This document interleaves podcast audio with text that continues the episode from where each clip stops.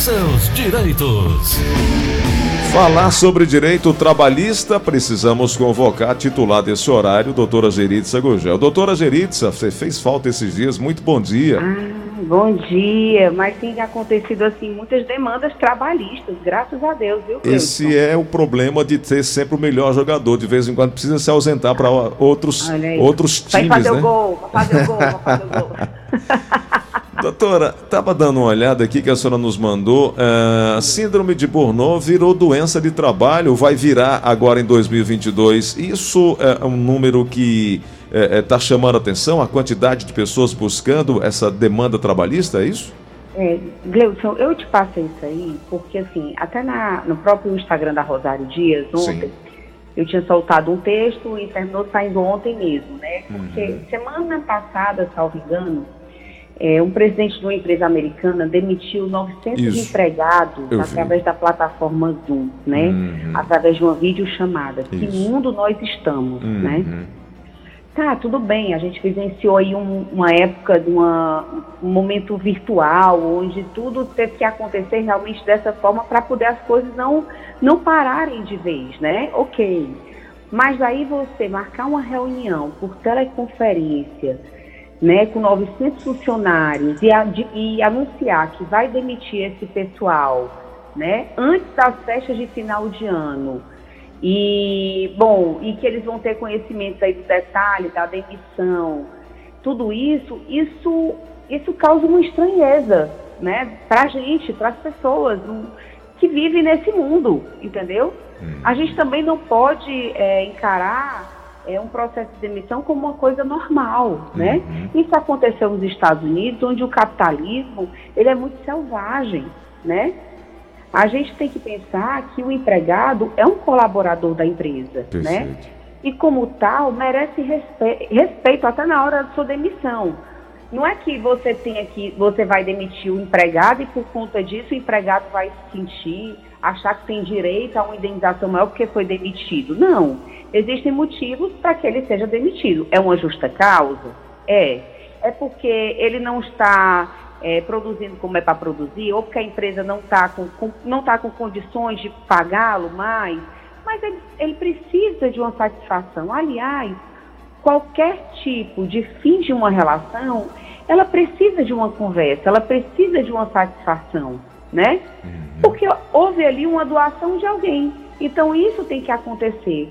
Mas, assim, as pessoas estão levando para o mercado atual uma situação é, é, de uma forma muito é, é, tecnológica e seca. Isso não pode acontecer, né? Muito fria, Então, né? esse diretor, esse, esse, esse presidente da empresa diz que o mercado atual precisa de eficiência, de desempenho e que a produtividade é a razão que vai preponderar.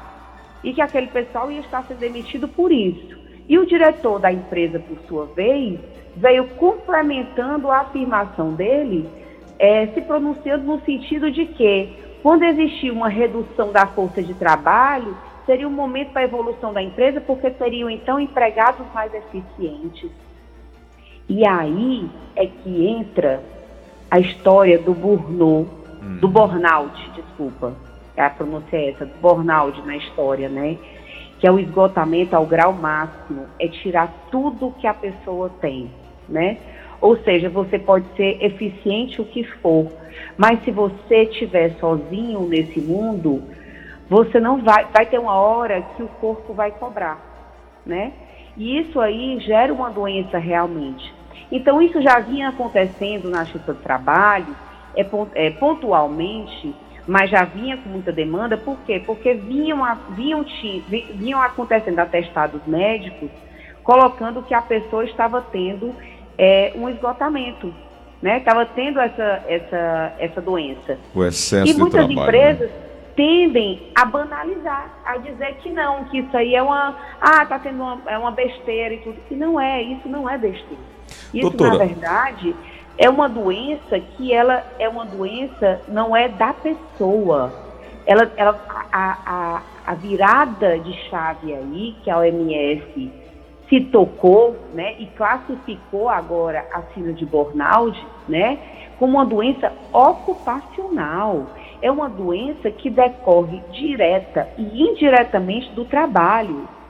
Os CEOs de empresa, os diretores, presidentes de empresa, né, têm que estar atentos não ao balanço anual, como é que está dando os números positivos do que é que está entrando de dinheiro.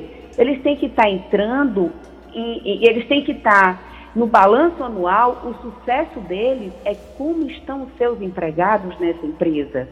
Porque se os empregados estão saindo, se os empregados estão entrando com atestado médico, estão sendo comprometidos com a doença do trabalho, como o burnout, isso está errado. Doutora, o caminho está errado. Deixa eu te né? falar. A, a, síndrome de burnout é uma doença ocupacional, a gente já está é, entendendo melhor isso. Agora, a dúvida é: o trabalhador tem direito à indenização? Olha, isso aí é uma coisa que está vindo aí de uma forma nova para 2022, viu? Uhum. Porque houve uma mudança. Ela houve, houve aí a Bornaldi, ela ganhou uma qualificação, ela ganhou um CID, que é o CID 11, que é de doenças do estresse pós-traumáticos, né? Uhum. Então, assim, com essa doença, ela vai ter um tipo de respaldo previdenciário. Agora, isso gerar uma indenização, eu não sei até isso, isso não chegou ainda a se questionar, sabe, Gleuton? Uhum. Eu, eu acho até difícil de se provar. Por quê? Porque tem empregados e empregados, prestadores de serviço e prestadores de serviço. Porque tem pessoas sérias que sofrem com isso. Uhum. Mas tem pessoas que vão alegar isso aí de forma banal, entendeu? Entendi.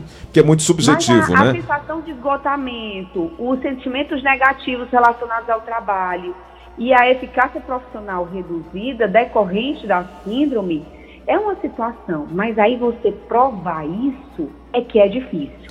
Mas as empresas vão ter que começar a, a se, pre, se preparar para isso, porque esses, esses é, inimigos do bem-estar, né, que é a, a, que a piora nesse bem-estar todo, né, que você começa a trabalhar muito, porque, porque quem, quem tem isso é quem gosta de trabalhar com o que faz, entendeu? Uhum e que não tem estrutura para fazer isso. Então, assim, esse esgotamento ao grau máximo, né, vai gerar uma evolução, assim, um, uma, uma, bola de neve a ponto de fazer com que gerem consequências jurídicas muito sérias com a empresa. Sem dúvida, né? inclusive nos pedidos de licença médica, né?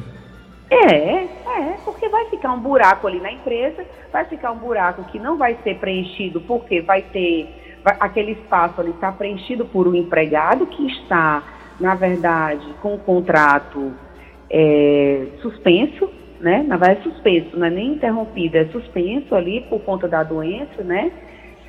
E aí, a, aí não pode contratar outras pessoas, entendeu? Uhum. Então, o setor jurídico, o setor e o setor realmente é, da empresa tem que começar a ter cuidado com isso, sabe? É. Começar a parar de pensar em números e começar a, e começar a pensar em gente. A, né? a síndrome do burnout, também conhecida como síndrome do esgotamento profissional, vai gerar muita demanda trabalhista, não tenho a menor dúvida disso. Licença médica, essa aí, estabilidade. Essa, olha, você pode, você pode colocar aí como, como a, doença, a doença de 2022 vai ser essa, não tenho a menor dúvida. E cada vez mais comum, né, nos dias atuais, ela é inclusive relacionada com o excesso de trabalho, como a gente já falou, é, trazendo aí a possibilidade de incapacitação desse profissional. Agora, o mais, é, o como, e sabe o que, é que ela significa mesmo? Hum. É algo que queimou até o fim. Olha é, como é forte. É forte, forte, forte. Agora, algo que queimou até o fim. Eu fico aqui tentando é, é, vislumbrar algo no sentido do diagnóstico, como é que isso pode acontecer, como é que a gente pode é, fazer a separação entre o bom profissional que está passando por esse problema e aquele profissional mal intencionado que, é, que quer é, se aproveitar do, da situação, né?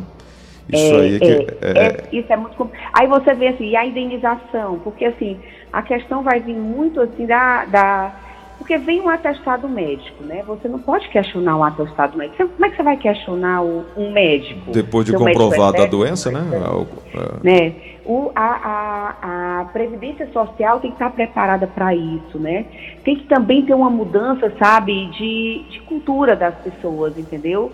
cultura do pensamento, uma evolução cultural do pensamento das pessoas, do pensamento da própria previdência social, de quem está dando, de quem tá dando os, os, os laudos, né? De, da própria, do próprio departamento pessoal da empresa, do próprio, do próprio CEO de uma empresa, sabe? É, recursos humanos hoje, têm que estar muito próximo do trabalhador também, para acompanhar, para orientar, né? gente, né? Muito perto, sabe? Para mim, eu olha, se eu for olhar o balanço de uma empresa, eu vou cruzar os braços, porque eu vou querer saber como é que estão os seus empregados. E hum. olha que eu atuo para empre a empresa. E eu já vou chamar a atenção aqui da minha empresa, que eu sei que ela, ela se preocupa com isso. Uma uhum. das minhas empresas que eu administro aqui, né? Uhum. Porque eu sei que ela se preocupa com isso. É muito importante você saber como é que está aquela pessoa que colabora com você. Porque, por exemplo, tem pessoas que amam o que fazem. Isso acontece com quem ama o que faz. Entendeu? E você vai perder uma pessoa que ama o que faz. Doutora, para você ter uma ideia, o ouvinte também, vem crescendo o número de concessões de auxílio doenças relacionadas à síndrome de Bornal. Entre 2017 e 2018, o crescimento foi de 115%, passando de 196 para 421. Essa, esse problema ocupa a 43 é, 43 posição entre as doenças com pagamentos de auxílio-doença nos três primeiros meses desse ano, com 148 concessões de um total de 480.219 informações do G1. Isso é um número que a gente precisa voltar a conversar, a, a trazer é. mais informações, ajudar mais trouxe hoje, eu trouxe esse tema hoje como um tema assim já no final do ano que eu sempre noticio, estou noticiando muito, até na própria CIS, como colunista social, é, empresários de destaque, empresa de destaque, sabe? Balanços anuais. E aí eu, isso veio muito forte em mim, eu tenho muito essa sensibilidade dentro de mim. Maravilha. Como é que estão seus empregados? Eu Tô... fiz esse questionamento no meu Instagram pessoal. Como para mim não adianta apresentar balanço que está positivo se os seus empregados estão adoecidos. É verdade. Então, Doutora. Eu estou muito sensibilizada com isso. Sabe? Obrigado por hoje, viu? Um abraço grande para você. Grande abraço para você, para todo a gente mundo volta. aí. Se Deus quiser. Beijão. Rosário Dias, ADV, você lá no Instagram encontra todas as informações com a doutora Geritza Gugel.